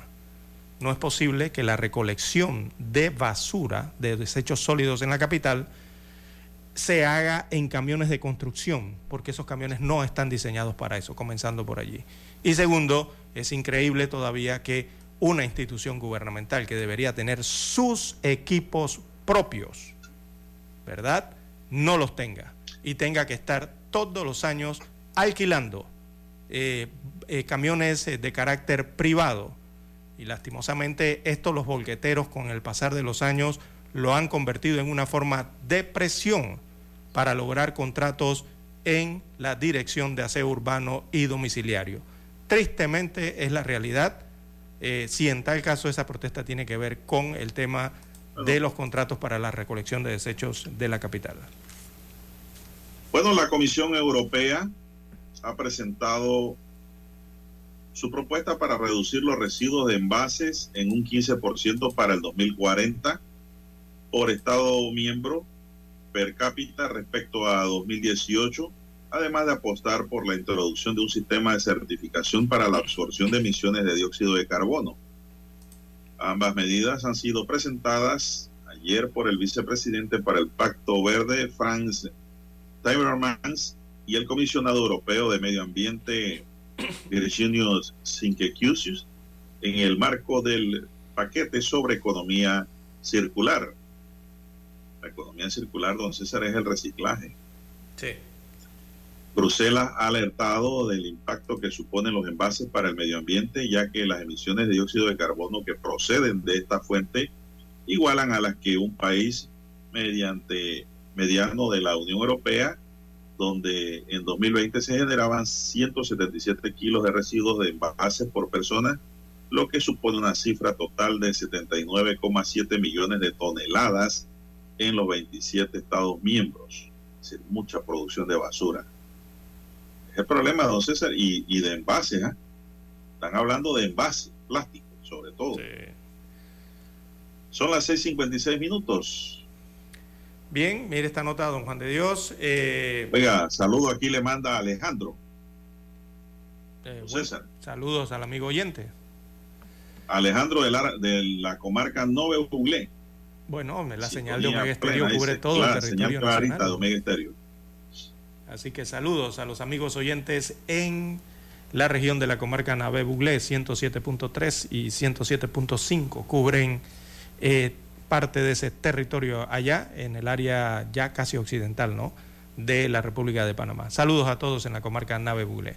Bien, en más noticias internacionales, don Juan de Dios, hay una ONG que está denunciando la muerte de un joven que celebraba la derrota del equipo de Irán ante Estados Unidos de América en el Mundial. Bueno, esta ONG está culpando a las fuerzas de seguridad iraníes eh, por esta situación. Esto ocurrió en Irán y fue un joven que murió a manos de las fuerzas de seguridad iraníes tras salir a celebrar la derrota de su selección frente a Estados Unidos de América en el Mundial de Fútbol de Qatar, según ha informado la ONG Irán eh, Human Rights. Eh, su nombre era Meran Samak. Eh, le dispararon en la cabeza las fuerzas del Estado al salir a festejar la derrota en la Copa del Mundo en Bandar Ansali la pasada noche, como muchos por todo el país.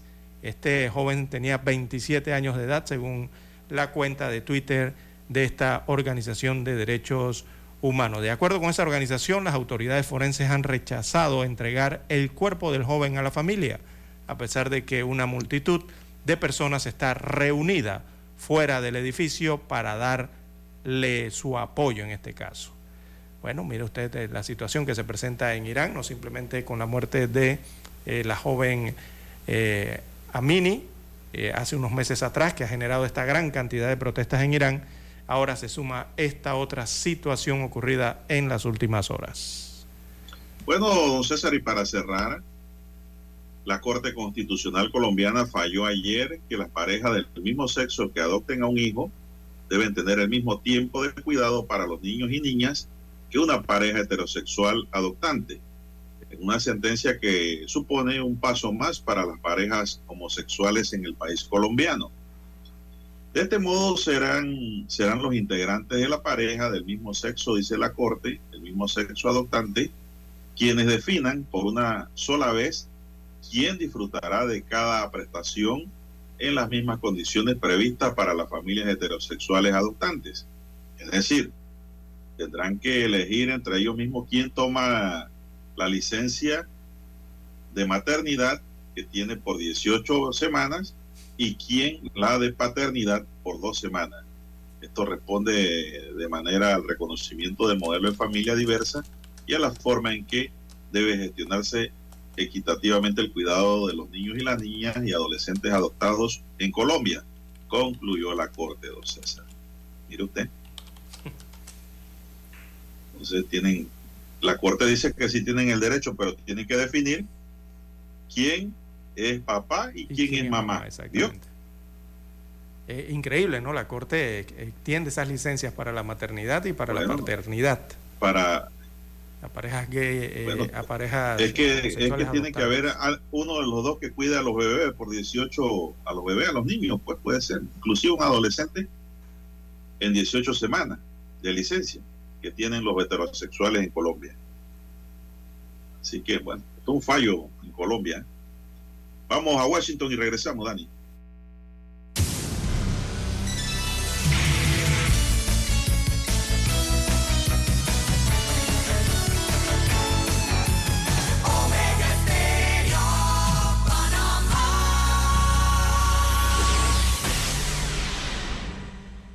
El satélite indica que es momento de nuestra conexión. Desde Washington, vía satélite.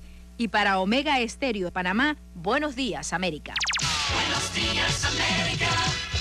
Vía satélite. Desde Washington.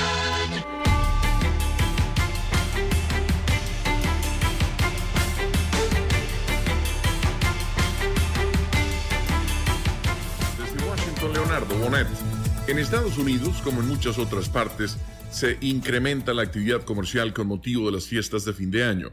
Una de las principales preocupaciones de las autoridades es la seguridad en los lugares de compras. Después de las ofertas del Viernes Negro, arranca la actividad en estos comercios, al igual que el potencial riesgo de robos y hurtos. Para los policías del condado de Miami-Dade, al sur de Florida, el peligro se puede encontrar en los centros comerciales y también afuera. Los estacionamientos suelen ser donde los amigos de lo ajeno se aprovechan de la euforia de los compradores. El operativo incluye el despliegue de agentes encubiertos ante la posibilidad de casos de robo de identidad en los establecimientos comerciales. José Pernalete, Miami. Un referéndum con ocho preguntas relacionadas con representatividad, seguridad y medio ambiente se prepara en Ecuador.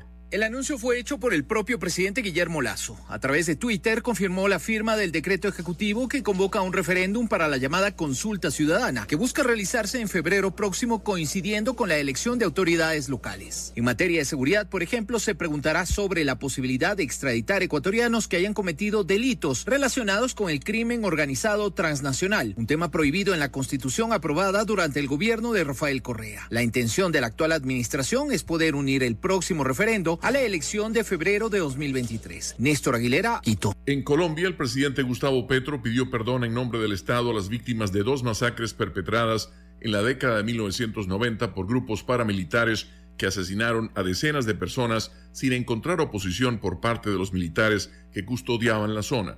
El Estado colombiano reconoce que los muertos no eran enemigos de nadie, eran gente humilde y trabajadora, que los mataron por designio del poder y que en sus muertes estuvo el Estado presente, fue cómplice del asesinato a través de funcionarios públicos, dijo Petro ante los familiares de las víctimas en Medellín, capital del céntrico departamento de Antioquia. Yang Zemin, quien sacó a China del aislamiento después de que el ejército aplastara las protestas prodemocráticas de la plaza de Tiananmen en 1989 y que respaldó las reformas económicas que dieron pie a décadas de crecimiento acelerado, falleció a los 96 años.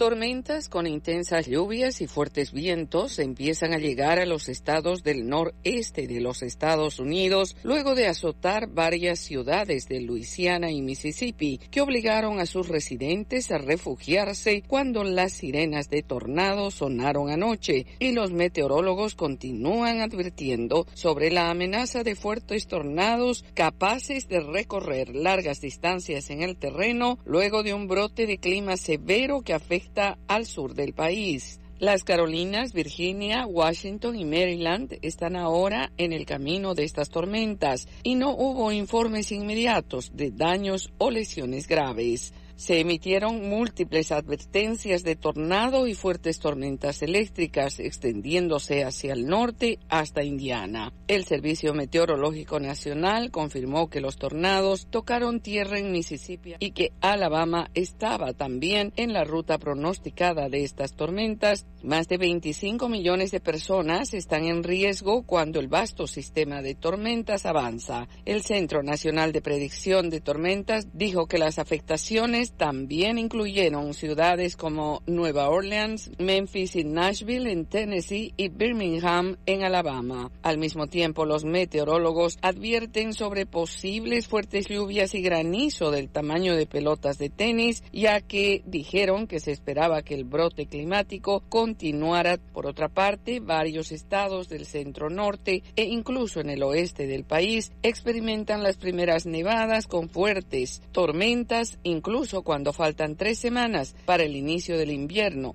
el 21 de diciembre. Yoconda Tapia, Voz de América, Washington. Desde Washington vía satélite y para Omega Estéreo de Panamá hemos presentado Buenos Días América. Buenos días, América. Vía satélite. Desde Washington. Noticiero Omega Estéreo.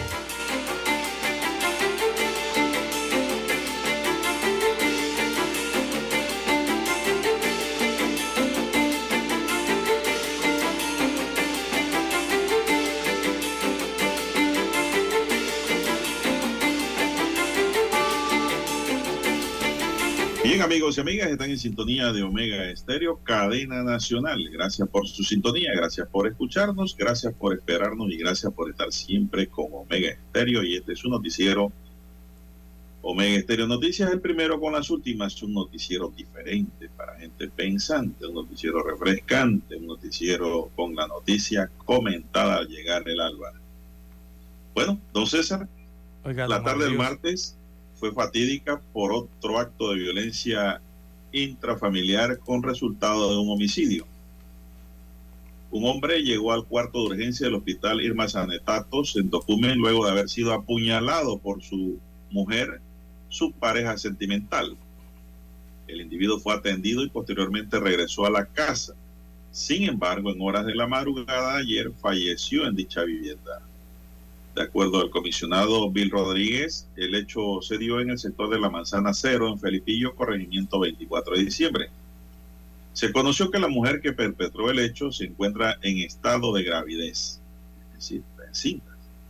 Todo ocurrió en momentos en que la víctima y su pareja mantuvieron una discusión y al parecer el hombre intentó irse de la casa. Y fue allí que su pareja se enojó y le propinó una puñalada en el pecho que luego le ocasionó su fallecimiento.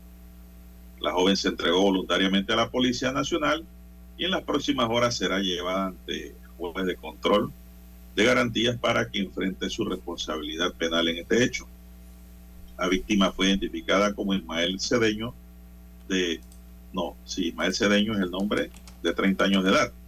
Se desconoce cuál fue el motivo de la discusión de la pareja esa noche.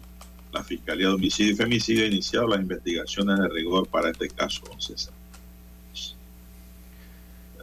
Bueno, Aquí hay trabajo, don César, para el Instituto de Medicina, el Instituto de Medicina Legal y Ciencia Forense. Ahora hay que determinar si fue la puñalada la causante de la muerte o fue una falla físico-corporal de el herido. Es decir, hay que determinar allí para qué. Para determinar si hubo homicidio o su muerte pudo haber sido natural, don César. Si la puñalada puso en riesgo la vida del señor que falleció eh, producto de esa cortada. Es decir, hay un trabajo aquí que va a definir también el tipo penal y la pena en caso tal de que la mujer sea encontrada culpable. Porque de pronto puede quedar absuelta en un juicio también, don César. Eso se desconoce.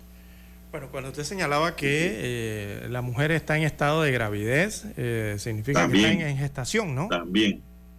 Sí, señor. Ok. Eh, pensaba que era estado de gravidez por el, por el golpe, pero no, es porque está en estado de gestación. bueno, las autoridades determinarán aquí esta... No, es que estado de gravidez y estado grave son dos cosas distintas. Sí, por eso mismo, por, por eso es que escuché así rápidamente en la... porque son distintos, ¿no? Son las 7, 9 minutos, señoras y señores. La violencia doméstica o violencia intrafamiliar sigue, don César, no para. Y ese, ese es el delito número uno que encuentra el Ministerio Público en Panamá, don César. Aquí todo se forma un lío, se forma un problema y la violencia sale pues a reducir eh, luego de que fue tipificada como delito cuando no es la violencia física, es la psicológica, la violencia patrimonial o económica, y también, don César, el asedio o acoso también es parte de la violencia doméstica. Son las modalidades. Así es, una lástima que esto ocurra también en el mes de diciembre, don Juan de Dios. Eh, bueno. Hay gente, don César, un momentito, hay que aclararle a la gente y que para que se transmita ese conocimiento. Hay personas que piensan que la violencia intrafamiliar es la violencia física, en donde el hombre agrede a la mujer o viceversa. Hay otro tipo de violencia, la psicológica, que es impalpable, que solo la ven los psicólogos y psiquiatras a través de los estudios que ellos realizan en el Instituto de Medicina Forense, Instituto de, en el IMEL, ¿cómo que se llama el Instituto IMELEF? Entonces, IMELEF con F al final. Y también está la violencia económica o patrimonial. Eso es cuando la mujer depende del marido, Exacto. del esposo o el marido depende de la mujer, porque oye, estamos también a dos, a dos manos. ¿eh? Se ha dado al revés. ¿Quién dijo que un hombre no puede depender de una mujer hoy día? Hoy día las mujeres son laboriosas, profesionales y trabajadoras. Sí, y más aún con el tema de la pandemia. Producir, eh, allí se puede producir, don César. No, no estoy justificando ese acto esto, ahí se puede producir la violencia patrimonial o de orden económico.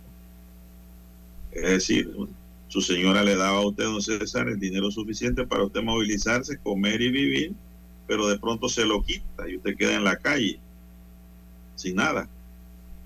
ese tipo de violencia también existe. Así es. Bueno, aparte del asedio y del acoso, ¿no? Eso es para los hombres que luego de una relación siguen persiguiendo a las mujeres. Exactamente, y cuando eso cae ya en el abuso, ¿no? O viceversa. El, abuso el hombre persiguiendo a la mujer, eh, la mujer persiguiendo al hombre. Así es. Eso también es violencia. Dígame. Bien, no, ya cuando cae en el abuso, ¿no? Físico y otras situaciones. Eh, no, no, no, no, no. Cuando cae en el abuso, no. Cuando se comete el acto, don César. Exactamente. No el abuso. El abuso es cuando usted hace algo y, y se pasa de la raya y no hay que hacer nada en contra de la mujer ni la mujer en contra del hombre. Cuando es pareja, Pero también existe, don César, eh, la violencia entre parientes, ¿no? Padre con hijo, hijo con padre, qué sé yo, hijo con madre, madre con hijo. Eso es una, voy a decir, es una cadena enorme. Son las 7.13 7.13 minutos de la mañana en todo el territorio nacional. Bueno, en más informaciones eh, para la mañana de hoy, don Juan de Dios, el viernes baja el precio de los combustibles en Panamá. Así que los precios de las gasolinas 91 y 95 y el diésel bajan a partir de este viernes 2 de diciembre desde las 6 de la mañana. Eh, veamos los nuevos precios eh, que estarán eh, en vigencia a partir del viernes. El precio de la gasolina de 95 octanos disminuirá 12 centésimos para venderse en un balboa por litro. Costará la gasolina de 95 centavos, un dólar el litro. En tanto, el costo de la gasolina de 91 octanos se comercializará en las estaciones de combustible a 94 centésimos por litro. Costará 94, casi 95 centésimos por litro, la de 91 octanos el próximo viernes. Eso refleja una leve rebaja de 0.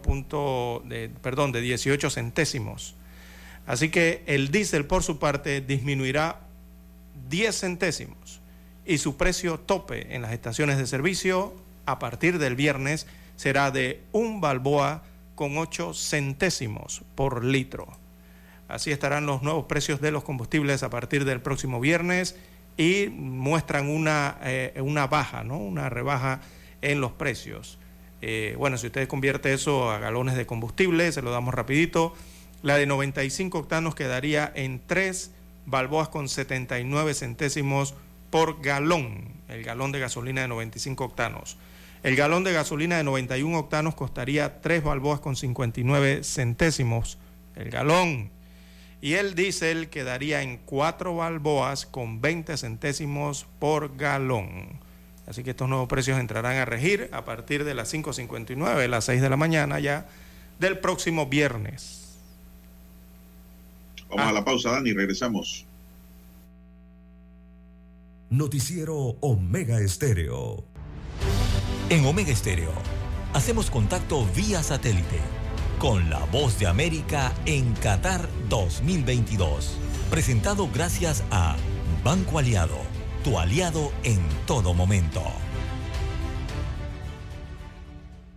Nos vamos hasta el estadio Alzumana en Qatar, donde están nuestros enviados especiales Jacopo Lucci y Nelson Miñoles. Jacopo, quiero comenzar contigo. Se conocieron algunos detalles sobre el número de trabajadores extranjeros que murieron en ese país en la construcción de toda la infraestructura necesaria para organizarlo. ¿Qué se sabe hasta la fecha sobre estos datos? Carolina, en una entrevista, el principal miembro del comité aquí en Qatar que organizó este mundial, que se llama Hassan Al-Zawadi, admitió que entre 400 y 500 trabajadores migrantes fallecieron en proyectos vinculados directamente o indirectamente con este torneo. Y es la cifra más alta hasta ahora reconocidas, reconocida por las autoridades cataríes. Pero bueno, hablamos también de fútbol porque la francesa Stephanie Frappart será la primera mujer árbitro a arbitrar un partido masculino en un mundial. Ya habíamos visto mujeres como cuarto árbitro, pero esto es algo histórico y arbitrará el partido Costa Rica contra Alemania. En Banco Aliado, te acompañamos en tu crecimiento financiero. Ahorra con tu cuenta Más Plus y genera hasta 2.5% de interés. Banco Aliado, tu aliado en todo momento. Visita nuestra página web bancoaliado.com y síguenos en nuestras redes sociales como arroba Banco Aliado. Banco Aliado, tu aliado en todo momento. Cada aficionado sueña con tener un boleto para ver a su país en un mundial. Sin embargo, en Qatar 2022, encontrar una entrada a precios normales es una misión imposible. A pesar de que a menudo se puedan ver estadios con tribunas medio vacías, como en Gales contra Irán. Sin embargo, la FIFA orgullosamente dijo, Las cifras oficiales muestran que la asistencia promedio general a los partidos es de un impresionante 94% en comparación con la capacidad de los estadios para el evento. Mirando al sitio web de la FIFA es casi imposible comprar entradas, también cuando están disponibles, según aficionados y periodistas a los que consultamos. Tampoco la BOA pudo lograrlo a pesar de varios intentos hasta ahora. Solo a través de portales de reventa un fanático puede encontrar un boleto pero pagándolo hasta seis o siete veces más que el precio original para los juegos de la fase de grupos, hasta llegar a mil dólares. Fuera de los estadios, algunas personas revenden boletos, pero nunca se sabe si son verdaderos o no. Soy un enemigo de la reventa, absolutamente enemigo. Comprar reventa es lo que genera precisamente que haya reventa. Según la FIFA, prácticamente la totalidad de los boletos ya fueron asignados, aunque no todos se han otorgado a un comprador final. Jacopo Luzzi, Voz de América, Doha, Qatar. Hemos presentado vía satélite por la voz de América Qatar 2022.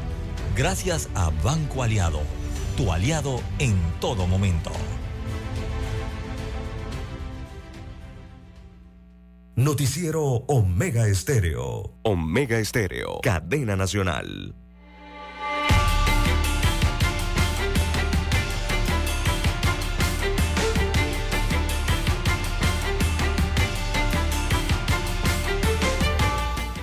Bien, seguimos, don César.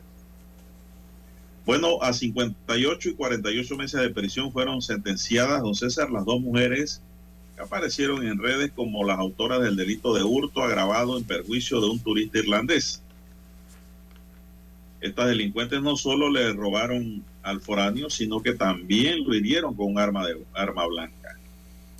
A las delincuentes se le concedió, don César, un reemplazo de pena de prisión por 100 días multa a razón de 3 dólares diarios, lo que hace un total de 300 dólares pagaderos en el término de un año al Tesoro Nacional. Oiga, qué pena más benigna, don César. Y como pena accesoria deben pagar una multa de 100 dolitas más. Este caso quedó captado en video cuando en Bellavista, en la entrada de Argentina, el turista mantenía a una de las ladronas agarrada por el cabello, luego que éstas le hurtaron su dinero. El hombre estaba pidiendo ayuda y se llamara a la policía. Posteriormente las mujeres fueron aprendidas. Destaca la nota. No, y también en el video, don César, se escuchaba ahí a un tipo, supongo que es un hombre, asusando, asusando a las mujeres a que golpearan al turista, es decir, estaban en plena apología del delito, que se- si se pudiese ubicar, igual pena le pudiera caer a ese sujeto por estar incitando al delito. Eso es un delito, apología del delito. Pero, don César, yo también veo aquí que esta pena es súper benigna. Aceptaron 58 meses y 48 meses y reemplazos a días multa, es decir, que van a pagar 300 dólares en un año. ¿Usted cree que esas mujeres no vuelven a cometer el mismo hecho? Porque aquí esa pena no es disuasiva de actos de delito. Es una pena benigna la que le impusieron. Eh, lo cierto, César, es que cuando estas cosas se dan, mire, aquí se está causando un daño a nivel internacional, porque aquí estamos hablando de un irlandés, don César. Esto corre por el mundo. De un turista. Un turista defendiéndose de los panameños. Entonces digo, ¿qué favor le están haciendo estas mujeres al Estado panameño? ¿Qué bueno están haciendo con eso? A mí me parece que estas mujeres debieron ser enviadas al Centro Femenino de Rehabilitación, don César, y pagar por lo menos allí 12 meses de prisión. Después le reemplazo la pena. Y si no está de acuerdo, que apelen sus abogados. Es lo que yo hubiera hecho en función a la sana crítica. Las mando para el Centro Femenino. Apelen y allá arriba los magistrados o los jueces de apelación determinarán que si la sueltan o no, pero si yo fuera, hubiese sido el juez de control de garantía que de seguro donde llegó el acuerdo, no lo acepto. No hagan lo que quieran en función a la sana crítica. Estas mujeres, de seguro, don César, si se encuentran en una situación parecida, vu- vuelven a cometer el mismo hecho porque van a decir, ah, a mí me pusieron 300 dólares para pagarlo en 12 meses. Esa fue la pena. Es decir, no, no van a te- temer ni van a pensar dos veces cometer el mismo delito. Y en perjuicio de un turista que tiene hasta agravante. Bueno, así está nuestra justicia, por eso que aquí los delitos afloran a cada momento. Así es. Y sobre todo estos delitos, don Juan de Dios, de robos a turistas, esas imágenes, eso está en las redes sociales, eso está en el internet, y esas son imágenes que afectan eh, muy duro al turismo eh, panameño, don Juan Por de Dios, y afectan la imagen del país, que es lo más eh, preocupante. Ese es el daño más grande que le causan a la economía a estas dos mujeres. Exactamente. Eh, estos tipos de incidentes, de situaciones que se presentan eh, con los temas delictivos y los turistas, no es, no es la mejor eh, actuación que se busca para promover a Panamá a nivel internacional. Lo que me refiero es que mientras el sector privado, los hoteleros, los promotores, ¿verdad? Los que tienen que ver con el turismo de naviero, el turismo de que llega por avión, el turismo centroamericano, las propias autoridades de turismo que tienen algún tipo de presupuesto para tratar de promover al país, ¿verdad? A tratar de trabajar para que se dé la llegada de turistas a nuestro país, entonces nos encontremos que existan situaciones contrarias a esas, ¿verdad? Eh, lastimosamente cuyas repercusiones eh, inciden eh, de manera negativa a la imagen del país. Eh, esto afecta Pero el problema, don César, es que los fiscales, muchos de ellos, no puedo decir que todos están apurados a cerrar los casos para aumentar sus estadísticas de casos resueltos. Y, y no tienen mayor empacho en, aceptar acuerdos de penas irrisorios como este. Y eso es lo que está pasando con el sistema penal acusatorio, el SPA o SPA. Sí. Esto en el sistema inquisitivo, estas dos mujeres ahora mismo estuvieran presas en el Centro Femenino de Rehabilitación. Y eso les enseña a no volver a hacer eso. Sí, hay que ser más a futuro. enérgicos, ¿no? Y ser enviados a prisión. Bueno, César, y cambiando el tema, el Ministerio de Salud, luego de recibir una denuncia en donde se ponía a ver a las imágenes de dos gatos en la vitrina de una panadería ubicada en Condado Real, en Pacora, obligó al local a eliminar todo el producto y a desinfectar las vitrinas. Pero no veo aquí que hablen de multa. Dice aquí, personal de la región de salud de Panamá Este procedió a realizar la inspección de esta panadería donde se levantó un informe y procedió a sancionar a los propietarios con una multa de 501 dólares y una citación al propietario. ¿Qué le parece? Los gatos jugando en los panes y los dulces, don César. ¿Usted vio ese video? Sí, me lo, lo vi así pasando en las redes. Increíble, ¿no? Metido dentro del área donde están los alimentos. Hombre, no, no, no, no. Es una cochinada. Así Eso mismo. no se debe admitir bajo ninguna circunstancia. Tenía Bien, dos gatos César, adentro se nos acabó el tiempo. Dígame. mostrador. Habían dos gatos dentro de ese mostrador, no Dos gatos, dos gatos, Eran dos. dos gatos. Bien, don Daniel Arauz Pinto nos acompañó en el tablero de controles. En la mesa informativa les acompañamos. César Lara. Y Juan de Dios Hernández Sanjur. Gracias, señoras y señores. Sigan escuchando Mega Estéreo porque ya viene el equipo de Infoanálisis. Hasta aquí, Noticiero Omega Estéreo. Continúe con